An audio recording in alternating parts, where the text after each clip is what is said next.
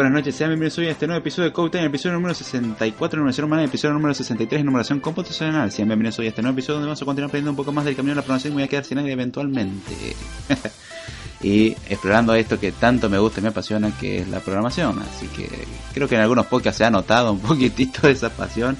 Y la verdad que es un gusto estar otra noche más con ustedes compartiendo un poquitito de conocimiento y también esperando, si no, no está mal decirlo, un poco de conocimiento de usted, porque la idea es compartir el conocimiento en general, no solamente que sea unilateral y yo de las cosas, porque hay muchas cosas que no conozco al mismo tiempo que es muy probable que la mayoría hay muchas cosas que no conoce. Vamos a compartir entre todos, tener un buen momento, divertirnos, que es lo importante, que sea algo lindo, no algo aburrido, justamente, tiene que ser lindo, divertido. Para eso tenemos incluso un chat en Spreaker donde si escuchan el podcast en vivo pueden participar, poner comentarios, hacer preguntas. Eh, insultar les aviso que no, no está permitido, el chat se autorregula, eso no, no es la idea justamente, es un lugar de interacción. Se van en alguna que otra broma, no hay problema, pero la idea es que sea ameno para todos. Si acá se genera incomodidad, ya estamos en contra de los objetivos del podcast. Además que obviamente la idea es aprender algo, ya si salimos a aprender algo, como siempre digo, hagamos fiesta que cumplimos nuestra misión. Así que eh, ah, comenzamos el episodio de hoy saludando en principio a los que van ingresando al chat. Por ahora el chat anda bastante quietito, pero sí entró Jesús Martínez Mendoza y dice, hola, hola David, buenas noches y un saludo a todos. Hola, un gusto estar aquí como siempre. El gusto es mío Jesús, la verdad que espero que les guste el episodio de hoy, que es un tema bastante importante y este por suerte sí se le presta un poco más de atención porque es necesario. Para algunos es un mal, en realidad no es un mal, de hecho es un bien bastante grande qué elección tomemos acá es importante. Y es un tema que tiene mucho campo de investigación y de hecho se sigue investigando para hacerlo más eficiente. Y es el tema de los algoritmos. Hoy nos vamos a centrar más que nada en algoritmos de ordenamiento o sorting algorithms por cuestiones de que eh, son los más fáciles de ver y notar su importancia, pero existen variedad de algoritmos de búsqueda y. Recordemos que un algoritmo es básicamente cualquier cosa que se parezca a una receta o una sucesión de pasos para realizar algo. Saludamos acá a Diego que se hace presente y dice, hola a todos, hola Diego, ¿cómo estás? Espero que estés muy bien, muy buenas noches, como siempre digo, a sentarse, a ponerse cómodo, si es posible, y si no, a disfrutar del podcast, que eso es lo importante. Avíseme si se corta, lamentablemente puede que suceda.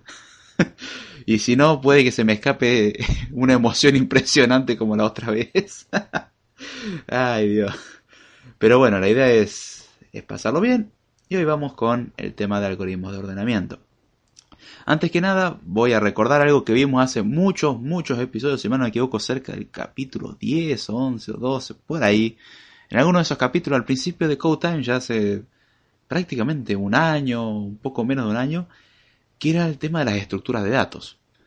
Y hay, por ejemplo, muchas universidades, y este también fue mi caso, que se ve una materia que es estructura de datos y algoritmos, o una asignatura que es estructura de datos y algoritmos. ¿En qué consiste en esta, esta asignatura?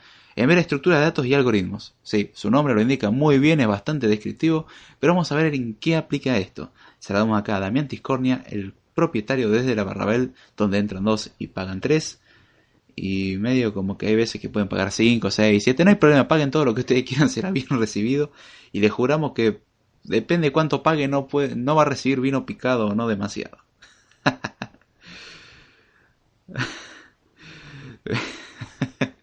Dios mío, no, no crean que estoy loco, pásense por el chat, por lo menos seamos un grupo de locos y no uno solo. Así, así es más divertido. Me alegro, Damián, acá dice que está todo bien. Perfecto. Por lo menos acá también vamos bien y vamos con el podcast, que esa es la idea y, y vamos que tenemos bastante de qué hablar. Volviendo al tema de las estructuras de datos, habíamos visto, por ejemplo, eh, listas, árboles, pilas, colas, heaps, que son un tipo en particular de árboles que lo vamos a ver ahora en un tipo de ordenamiento las hash tables, también conocidas como tablas. Eh, hash table por el método que usa una función hash, pero hay muchas formas de hacer tablas, una más eficiente que la otra. Saludamos acá al gallo de Oaxaca que se hace presente. Hola David, entrando en vivo para escucharte. Muchísimas gracias. Y como siempre digo, espero que lo disfruten. Saludamos acá también a Christopher Casó, que acaba de entrar y dice, salud David. Hola Christopher, ¿cómo estás? Espero que estés muy bien. Nuevamente, a pasarlo bien. Ay Dios, sí. Algunos consideran molesto saludar, yo lo considero como una mínima señal de respeto hacia que se hace presente. Como siempre, también se agradece al que escucha el podcast en diferido. Ahora bien, teniendo algunas de estas estructuras, vemos que estas son estructuras de datos, todo muy bien. Pero dijimos que la asignatura era estructura de datos y algoritmos. ¿Dónde están los algoritmos? Queremos los algoritmos y los queremos ya. No los vimos hasta ahora. Nosotros dijimos que existen muchas formas, hay que resolver problemas, por eso usamos algoritmos, pero ¿qué algoritmos existen? Como dijimos, hoy nos vamos a centrar en algoritmos de ordenamiento, que justamente tomar una secuencia o, alguna estructura y ordenarla en base a algún criterio. Por ejemplo, podemos agarrar un arreglo en C. Vamos a, esto lo hablamos en C porque para muchos, por ejemplo, en Swift el arreglo es básicamente una lista. De hecho, es una de las tantas implementaciones de lista. Lista es un tipo abstracto de datos. Podemos tener listas enlazadas, doblemente enlazadas, listas circulares y así. Pero un arreglo es una de las tantas implementaciones y estando en C, eh, si lo queremos ordenar, tenemos que aplicar una función que tome el arreglo y lo ordene. En el caso de una lista, pasaría lo mismo. Tenemos que tener una función que toma una lista y la ordene. Podríamos tener un árbol. Podríamos querer ordenarlo. Entonces, así es como vamos a querer trabajar. ¿Cómo hacemos esto? Existen un montón de algoritmos. Vamos a centrarnos en algunos conocidos. Por ejemplo, algunos algoritmos clásicos como ser el algoritmo de burbuja o el de inserción o el de selección, o también conocidos como Bubble Sort, Insertion Sort, Inselection Sort, básicamente por su nombre en inglés y para remarcar al que no sepa sort es ordenar, entonces eh, los algoritmos llevan justamente ordenación de burbuja, eh, ordenamiento de burbuja, ordenamiento por inserción y ordenamiento por selección. Después tenemos otros tipos de ordenamiento un poco más avanzados, si los queremos ver así. No son avanzados, pero son un poco más interesantes que los anteriormente mencionados, que son por ejemplo eh, el Quick Sort, el Merge Sort, el Hip Sort y mi favorito por su inutilidad y el premio al más simple de todos porque es el más tonto que existe y su nombre mismo lo indica, el Bogo Sort. No sirve para absolutamente nada o en realidad sí, puede que tengas una suerte gigantesca y si tuviste esta suerte tendrías que haberla gastado en la lotería porque la verdad que era más útil que esperar que se ordene una lista de elementos. Van a entenderlo cuando diga el porqué. Pero antes de comenzar es importante saber cuándo una lista está realmente ordenada. Primero vamos a verlo como lista y después como una estructura más genérica. Como siempre, la programación está llena de abstracciones, entonces es importante tener esto en cuenta.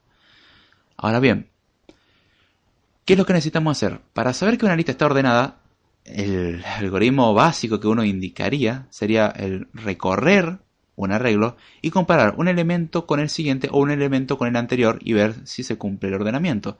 Si comparamos con el anterior, tenemos que ver que el elemento actual sea mayor que el anterior y si comparamos con el siguiente sea menor o igual. En realidad, mayor o igual o menor igual porque podemos tener elementos repetidos cuando ordenamos. Saludamos acá a HG Tabo que nos saluda desde Japón, dice saludos. Saludamos acá a Jorge Romo que dice buenas.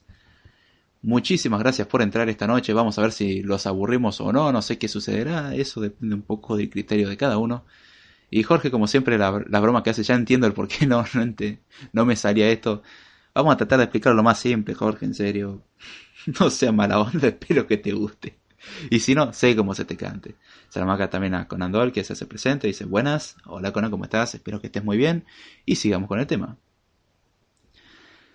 Eh, teniendo ya la idea de cómo saber que una lista está ordenada en base a la noción básica que cualquiera podría tener, básicamente recorriéndolo y fijándose, no, no va por mucho más. Acá el algoritmo de burbuja o el bubble sort consiste en básicamente... A ver... no, perdón, me distraje leyendo el, el chat del en vivo. Saludamos acá también a Francisco también que dice buenas noches David. ¿Cómo va chicos? Hola Francisco, ¿cómo estás? Espero que estés muy bien y, como siempre a, a disfrutar, ¿no? Esa es la idea. Entonces, el algoritmo de burbuja justamente representa un poco esta noción de burbuja. ¿En qué sentido? Nosotros empezamos a recorrer una lista. Le aviso que al que sepa programación puede que esto le resulte un tanto aburrido porque tiene que tenerlo recontra Ramil sabido y si es dice que sabe programación, tiene experiencia y no sabe el algoritmo de ordenamiento, Vaya considerando aprenderlos porque los va a necesitar. ¿Qué dice Jorge Ramos? Hacerle como se te cante. Casi las mismas palabras de mi profesor. Ay, Dios mío. Entonces, ¿cómo funciona el algoritmo de burbuja? Básicamente, en caso de que un elemento tenga un elemento más chico al que está a la derecha, podemos intentar, eh, intentar repararlo, básicamente, irte cambiándolo con los elementos. Esto es un poco confuso como definición, es algo raro, pero la idea es muy simple. Si nosotros tenemos una lista y tomamos, por ejemplo, empezamos a recorrerla desde el principio y nos fijamos que el primer y el segundo elemento no están ordenados, supongamos que el primer elemento es mayor que el segundo, esto siempre haciendo nuevamente la suposición de que queremos ordenar de menor a mayor, obviamente si de mayor a menor es exactamente lo inverso, no, no es que tiene una noción extraña, ni nada de eso. Si tenemos el primer elemento mayor que el segundo, lo que hacemos es intercambiarlos. Ahora nos fijamos con el segundo elemento. El segundo elemento es mayor que el tercero. Si esto sucede, nuevamente hay que eh, intercambiarlo. En caso de no suceder, bien, lo dejamos en su posición actual. Ahora bien, este algoritmo a simple vista ya tiene un defecto bastante grande. ¿Cuál es este defecto? Que uno diría que a la primera recorrida del arreglo, lista o secuencia, no lo ordena del todo. Es como que bien, si encontrás algo que está ordenado, intercambiar, desordenado, perdón, intercambiarlo. ¿Y qué pasa si supongamos que tenemos la lista en orden inverso? Es decir, tenemos el tercero mayor que el segundo, que, perdón, el primero mayor que el segundo, que es eh, mayor que el tercero. ¿Cómo hacemos en este caso? Uno diría, si aplicamos el algoritmo, bueno, el, el primero con el segundo se intercambian, con lo cual el segundo más grande ahora pasa a ser el primero, y ahora el más chico pasa a ser el segundo, y el más grande está el tercero. El más grande ya quedó en su posición. Perfecto. Pero los otros dos no. Los otros dos todavía falta eh, ordenarlos. Entonces, ¿qué es lo que hacemos? Y repetimos este paso. O sea, repetimos el ordenamiento de burbuja hasta que realmente esté ordenado.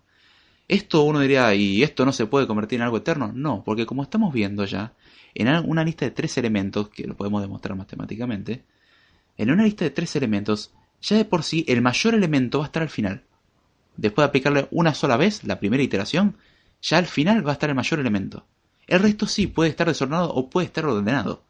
Puede que tengamos la suerte que la lista que le pasamos ya esté ordenada. No hay nada que ordenar. En ese caso el algoritmo es muy simple. Dice, bueno, como todos corresponden al orden, no va a intercambiar nada. Con lo cual el algoritmo recorre toda la estructura y finalmente no hace nada. Pero hace la comprobación de que esté ordenado. Recordemos que para comprobar que algo esté ordenado había que recorrerlo. Entonces, ya estamos viendo que esto está funcionando de una manera bastante curiosa, es, muy interesante. Pongámosle, metámosle onda. Ahora bien, dijimos que esto iba a repetirse. ¿Cuántas veces se va a repetir?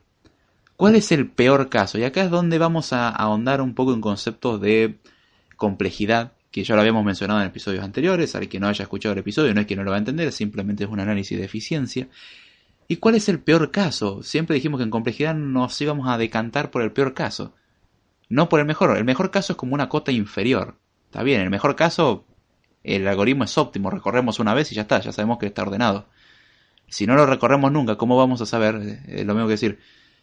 Dentro de la habitación hay un papel blanco y si no ves dentro de la habitación no podés saberlo. Ey, pero quiero hacerlo óptimo y ¿Cómo querés saberlo si no te fijas? Y si no hay nadie a tu alrededor, no puedes preguntarle, con lo cual vas a tener que entrar a la fuerza.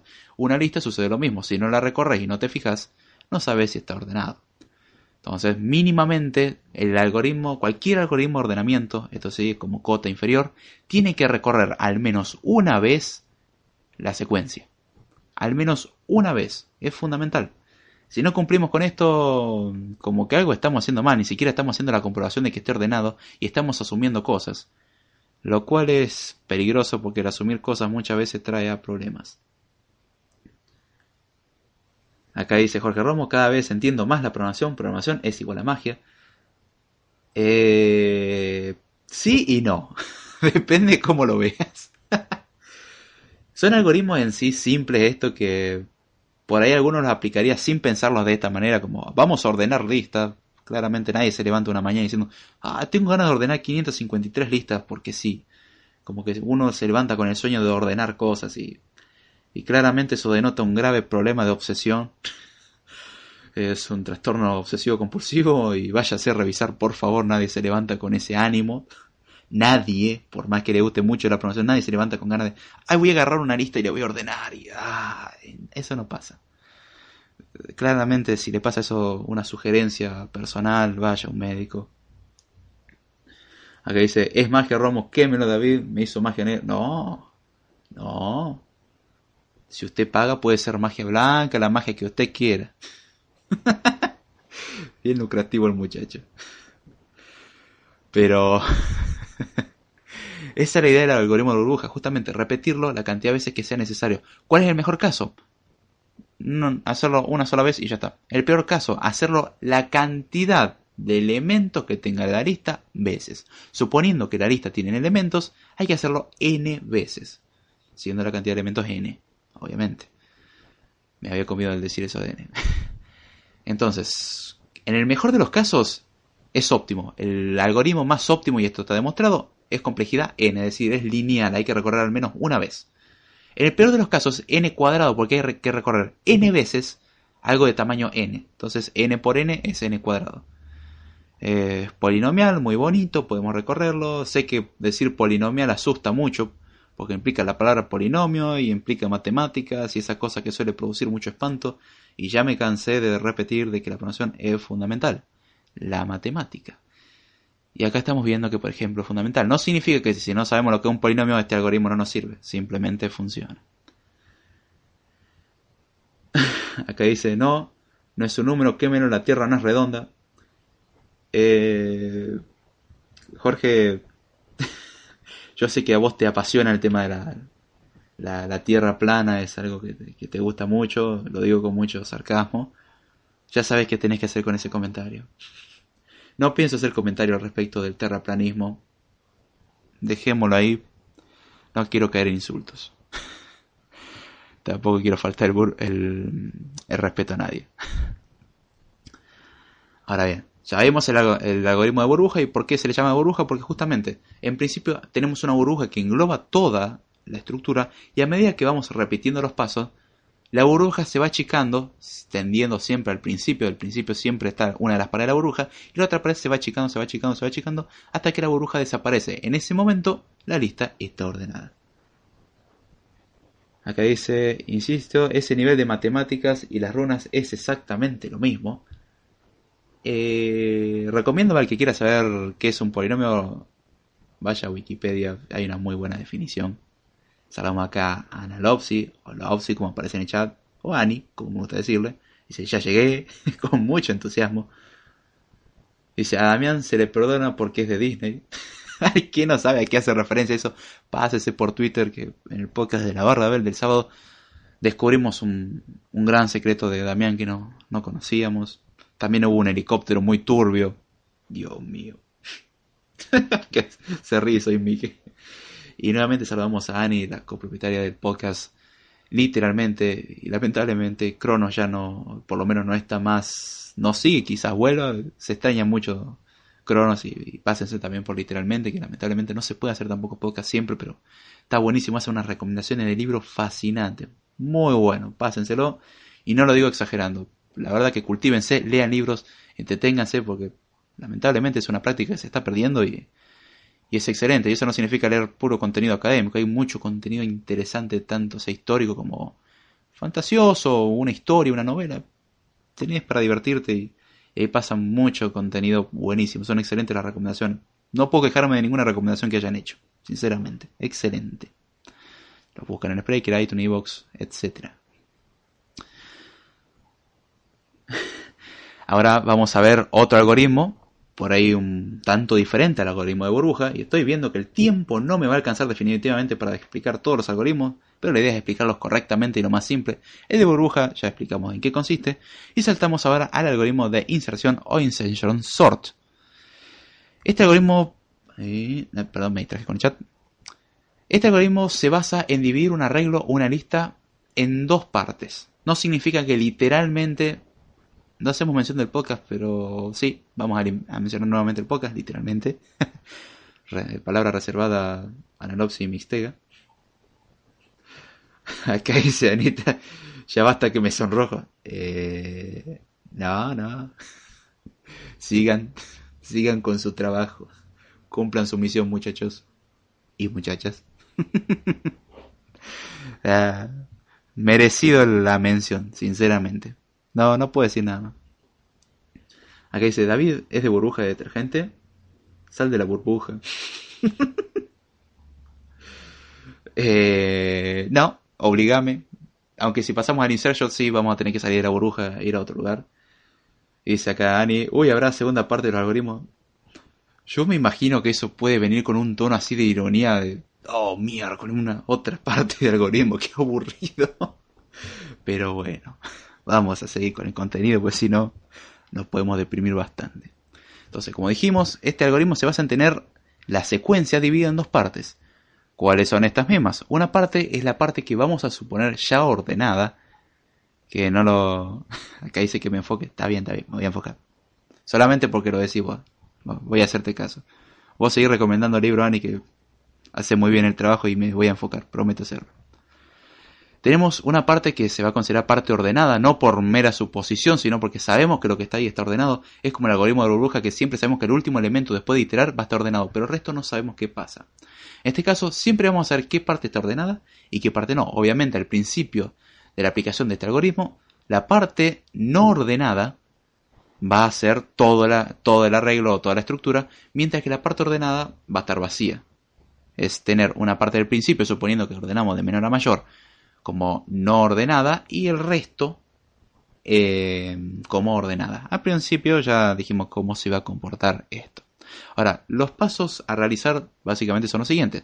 Hay que tomar un elemento de la parte sin ordenar y lo que vamos a hacer es insertarlo en el arreglo o en la estructura que sea necesaria en la parte ordenada en la posición que le corresponde. Ahora lo vamos a ver con un ejemplo. ¿Y qué se hace después? Básicamente, como insertamos un elemento de la parte no ordenada a la ordenada en la posición que corresponde, como el anterior estaba ordenado y lo metemos ordenado, es decir, en el lugar donde tendría que estar, sabemos que eso va a seguir ordenado, pero ahora tiene un elemento más.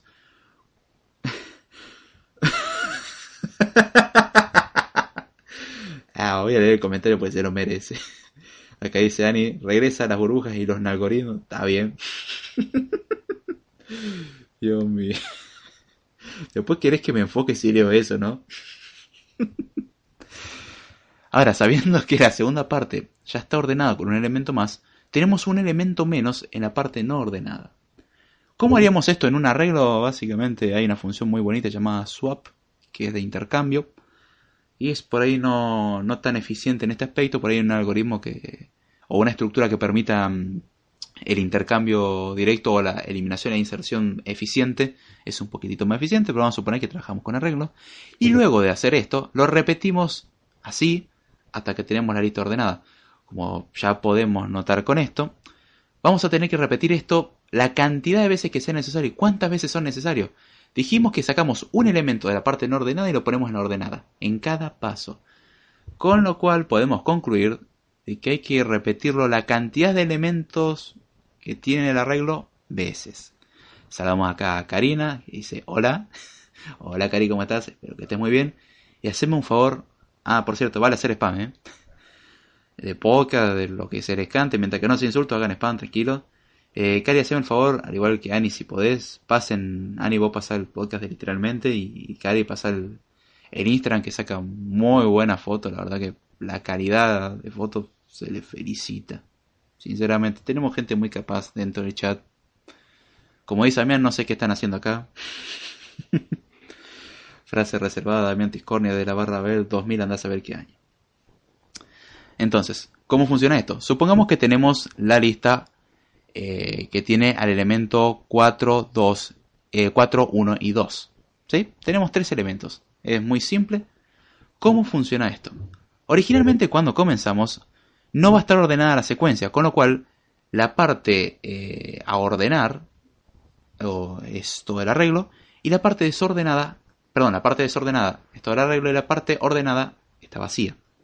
Entonces, vamos a tomar el primer elemento de la parte no ordenada y la vamos a poner en la parte ordenada. Como la, parte eh, ordenada está vacía, el primer elemento lo insertamos directamente porque ya sabemos que si algo le agregamos un elemento ya va a estar ordenado. No hay que respetar ningún orden. Saludamos acá a César Posada, que se presente. Saluda a Ani. Y hola César, ¿cómo estás? Espero que estés muy bien y a disfrutar del podcast. Entonces, este número 4 lo ponemos en la parte ordenada. Nos queda ahora el 1 y el 2 en la parte desordenada. Tomamos el 1 ahora. Cuando tomamos el 1, acá dice Damián, si tenés sed y las gaseosas no sirven, una pomona de granadina refresca y también espacio publicitario. está bien, está bien. Yo dije que se aceptaban pautas publicitarias sin insultos. Se acepta. Acá dice, ¿cómo que qué hacemos acá? Pues molestar, obvio, es la mejor respuesta que me dieron a esto, sinceramente. Gracias, Karen, por la respuesta. Acá dice Anita, aquí está el link de literal, spreaker.com slash show slash literalmente, gracias Gio. por favor, no hay nada que agradecer, al contrario, con gusto se hace. Excelente el contenido, no puedo hacer menos que recomendarlo. Acá dice, ¿qué hacemos aquí? Diría David, prender fuego el chat. Exacto, son respuestas excelentes. Molestar y prender fuego el chat son, son cosas excelentes y excelentes decisiones de vida a tener en cuenta acá. Entonces, volviendo a la resolución, como dice Ani, a concentrarse o a enfocarse. Ahora vamos a tomar el elemento número uno del arreglo. Ahora leo el comentario. Tomamos el elemento número uno del arreglo y vamos a buscar insertarlo de manera ordenada en la parte ordenada, justamente. Como tenemos el número 4 y queremos poner el número 1, bueno, el 1 va antes que el 4, perfecto, ponemos el 1 y queda el 1 y el 4 y la parte no ordenada queda, por ejemplo, el 2. Ahora, la parte no ordenada tiene el 2, sacamos el 2, la parte no ordenada quedó vacía. Ahora hay que poner el 2 en la parte ordenada. El 2 tiene que ir después del 1 y antes del 4, entonces lo ponemos en su lugar y listo, ya ordenamos un arreglo de tamaño 3. Esto obviamente si lo llevamos a una escala gigantesca, eh, vemos que hay que repetirlo bastante y se vuelve más interesante. Acá dice Jorge Romo, el comentario que prometí leer, dice, me pregunto si el algoritmo de burbuja tiene algo que ver con la Odisea. Ok. Ay, Dios. Dios mío. Acá dice César, todavía no sabemos desde qué punto de vista, Damián. Ahora, ¿por qué se le llama el algoritmo de inserción? Porque el algoritmo de burbuja dijimos porque hasta cierta forma tenía forma de burbuja. El algoritmo de inserción justamente porque tomamos un elemento y lo insertamos de manera ordenada en un lugar donde sabemos que las cosas están ordenadas. Repetimos este paso la cantidad de veces que sea necesario, o sea, el tamaño del arreglo veces, siendo n el tamaño del arreglo. Ya teniendo... no, quedé tranquilo que después con la nota que se sube en banda, más el episodio este, se explica mejor. La idea es entender el, cómo funciona justamente tener una parte no ordenada y una ordenada, e ir sacando cosas de la parte no ordenada y meterlo de manera ordenada en la parte ordenada. Sí, es un lío, un juego de palabras.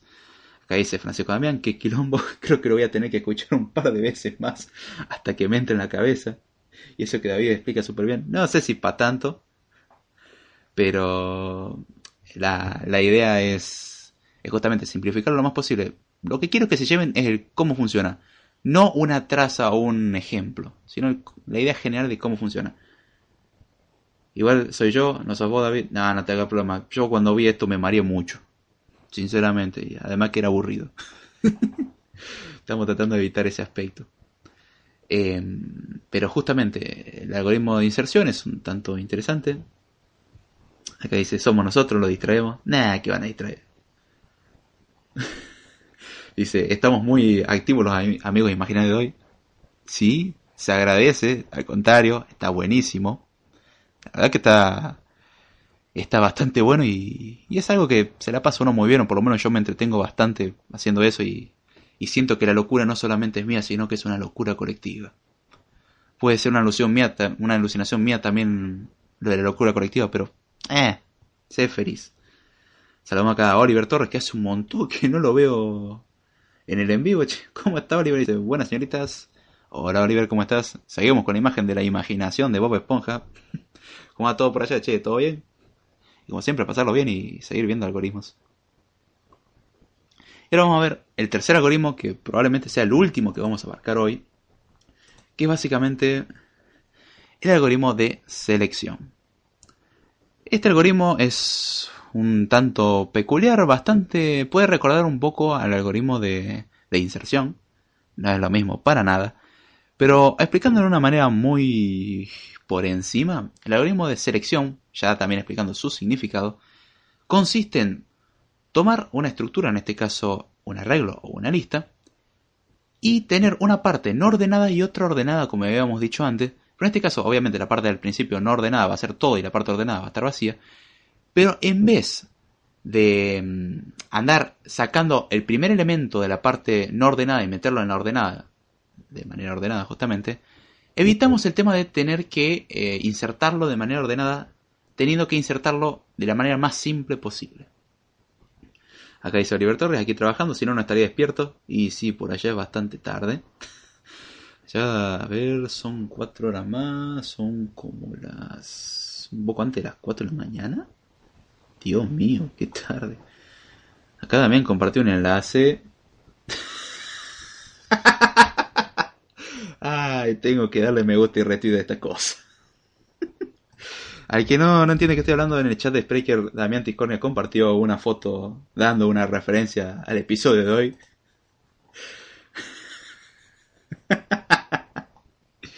Dios mío, excelente. Eso merece ser compartido, darle corazón y, y retweet. Qué hermoso. Y después dicen que no es linda la interacción. Aquí dice, Odisea Burbuja, Damián, todo tiene sentido. Ah, está todo descontrolado, me encanta. Volviendo al algoritmo de selección por decimoquinta vez, probablemente. La idea del algoritmo es muy simple, tener una parte no ordenada y una ordenada, y sacar de la parte ordenada el elemento mínimo. De la parte no ordenada agarramos, buscamos el elemento mínimo, lo sacamos y lo ponemos en la parte ordenada como primer elemento, o segundo, o mejor dicho, último elemento depende de cómo lo consideremos, si buscamos el máximo o el mínimo, si queremos ordenar de menor a mayor, buscamos el mínimo y lo ponemos al final de la parte ordenada y lo sacamos obviamente de la desordenada. Y repetimos este paso la cantidad de veces que sea necesario. Obviamente nos estamos dando cuenta nuevamente de que vamos a tener que recorrer o repetir esta acción la cantidad de elementos que tenga la estructura veces. Esa es la idea, justamente. Buscar el mínimo, lo sacamos y lo ponemos al final. Ahora, el nuevo mínimo va a tener que ser sí o sí mayor que el mínimo anterior por la propiedad y definición de mínimo. Es un concepto matemático y de la vida muy simple. Si algo es mínimo es lo más chico, no hay algo más, más chico que eso, si no, no sería mínimo. Es como contradicción. Acá dice Ani, nomás sembró el cabo y se fue el romo. Qué pena me da. Qué pena me da de chat, no han enloquecido David. Dios mío, no, falta un poco para enloquecerme, si no me enloqueció viendo estos temas, como que cuesta un poco enloquecerme. Tiene que volver a repetir la hazaña de, de llegar a los 5.000 comentarios y ahí sí pueden llegar a enloquecerme, es ilegible eso. Creo que por todo este alboroto y toda la risa debemos darle cariño al podcast, se lo merece. Es lo bonito del enemigo, exactamente, el enemigo es muy entretenido y esa es su esencia. Si quieren ver el tema formalmente, les recomiendo, vaya a Wikipedia, vayan a los libros, hay mucha documentación al respecto Sinceramente, si quieren entenderlo de una manera seca, por así decirlo, y directamente, sin perder tiempo, hagan eso. Es más rápido, sinceramente, se lo recomiendo y se la van a pasar mejor incluso, porque esto le va a parecer algo pesado. Le voy a explicarlo simple y disfrutarlo, por lo menos yo hago eso. Me habré reído varias veces en el episodio de hoy. Entonces, volviendo nuevamente a la selección, nada que ver con fútbol. La idea consiste en eso, justamente, buscar siempre el mínimo, y ponerlo al final de la parte ordenada y repetirlo hasta que la parte desordenada quede vacía, que es n veces básicamente. Acá es donde entramos en, en cuestiones de complejidad, acá dice Oliver, yo sigo esperando que David me ayude con mi calculadora en Suite. Uy, mira que ahora en Suite 3 cambiaron cosas. Así el auto te puede costar un poco. Acá dice Jesús, nada, Wikipedia es aburrida, por eso estamos aquí para disfrutar con todos ustedes. ¿Eh? Se agradece. Hay documentación interesante, pero es lo mismo. Los, los papers son interesantes, pero comerse un paper por ahí es pesado. Es exacto, Jesús. Eh, mientras que no se rajen un tiro escuchando esto, bien, ya vamos por buen camino. Eh. Bastante buen camino, de hecho. Dios mío. Ahora, una vez mencionamos el tema de las complejidades vamos a, a, definir en principio un concepto que es el concepto de estabilidad. ¿A qué nos referimos cuando un algoritmo de ordenamiento es estable? Acá dice, este comentario me gustó. Jorge Romo, con mucho cariño, pone un montón de llamas en el chat y dice, a salud de Vero, exacto, cómo se extraña el fuego que se solía poner comandado por la justamente comandante Vero y todo el fuego como se prendía el chat. Dice, aunque luego los críticos te atacan fuertemente. Eso es cierto, Dani. La verdad que muchas veces te ganas un poco de bronca por no ir directo al, al grano. Yo hago la advertencia, el podcast está pensado para entretenerse y de paso aprender, no viceversa. Al que no le gusta ese concepto, váyase, la puerta está ahí, nadie lo obliga a escucharlo. Al que le gusta, le pido que por favor comparte el podcast, le dé ese bonito botón con forma de corazón, eh, deje reseña en iTunes y, haga llegar esto hasta el fin del mundo y así nosotros, junto con la barra de ver y otros podcasts, dominamos el mundo, generamos caos y destrucción. Acá dice Karina, por eso estamos aquí, para no leer Wikipedia. Me suena eso como una excusa cuando vos lees eh, un... Eh, tenés que leer un libro para la escuela o algo así y en vez de leer el libro lees el resumen. Me suena como algo así lo que acaban de decir. Acá dice, siempre tener nuestro corazón, David. Espero que sea el corazón de Spreaker y no el real, porque sinceramente prefiero que el corazón real lo conserven dentro de su cuerpo. Es bastante importante para ustedes. Acá dice la mayoría, eh, más o menos, Jorge. Por ahí eh, depende del concepto con el cual se ve el tema. Eh, me he topado con comentarios del mismo tipo, tanto de acá como del otro lado del charco. Sinceramente, por ahí puede que haya una tendencia. Es, depende de cómo se lo vea. Lo mismo que yo si me pongo a ver contenido estadounidense, yo muchas veces prefiero contenido estadounidense, o mejor dicho, en habla inglesa, porque no solamente estadounidense, hay muchos, de hecho, rusos e hindúes o de o que nativa, de manera nativa eran de habla rusa o hindú y, las explicaciones que dan son impresionantes. De habla hispana por ahí el contenido noto que no es tan de buen, no es de tan buena calidad. Y por eso tengo una preferencia. Es una preferencia propia, estará quien le guste y quien no. Lamentablemente se suele cumplir. Yo sinceramente si pongo una elección prefiero contenido en inglés. Obviamente yo no puedo pretender que todo el mundo sepa inglés y de hecho mi conocimiento de inglés no va tampoco tan lejos. Entonces, de paso aprendo yo y comparto un poquito. dice, soy tan flojo para leer que aún espero Baldor la película. sí, sí, sí. es algo muy típico. Como no vamos a llegar a ver el tema de, de complejidad, pero voy a leer este comentario porque también me llama la atención. Me dicen que, eh, que más seria. Luego dicen, uy, que no, que va más la comedia. Sí. Sí, sí, sí, sí, es cierto, es como que es contradictorio. Si sos serio, porque sos serio. Si, si sos alegre, porque sos alegre. Siempre se van a quejar. Lo importante justamente del podcast, y por lo menos yo lo hago para eso, ya lo aclaré muchas veces, es para divertirse, ¿eh? para pasarlo bien. No, no para chillar ni para conformarse a todo lo que diga. Yo siempre digo, estamos abiertos a, a críticas o a sugerencias constructivas, perfecto, van a ser tenidas en cuenta, no significa que se van a adoptar. Si eso modifica el objetivo del podcast, como sé serio y no, no lea los comentarios, porque muchos les molesta que lean los comentarios, y me paso por ahí medio episodio leyendo comentarios, para mí es una señal de respeto y justamente lo hago para divertirme. Si a alguien no le gusta eso, busque otro podcast, busque otro contenido, sinceramente, no lo digo con mala leche ni con mala onda, justamente esa es la idea. Pasarlo bien. Si van a sufrir, no lo escuchen y si van a o si quieren sufrir y o si lo, sufren y lo siguen escuchando, temo decirle que eso se suele conocer como masoquismo. Y bueno, ya están ustedes en caer dentro de eso. Lo importante de esto todavía creo que por eso estamos aquí en el capítulo 63 y a quien no le guste que se vaya a la universidad, sí, o sea, autodidacta también vale. Aquí nos divertimos mucho y vaya que aprendemos. Acá dice, un podcast no es un podcast, eh, no es un podcast importante hasta que no se tiene mínimo 5 haters. Uy, si leyendo con los comentarios tenés más de 5, quédate tranquilo. Ay Dios, qué manera de reírme. La verdad que eso, eso lo, que da, lo que gusto. Como siempre, pasárselo bien. Ya como que con un poco de flojera de dar otro, otra definición porque quedaría bastante colgada. Vamos a ir eh, vamos a ir cerrando el podcast de hoy. Dice Karina que ya lo he dicho, Vamos, venimos a molestar. Exacto. Esa es la actitud, venir a molestar e insistir. Dice, yo no junto cinco porque me dejan de decir... Ah.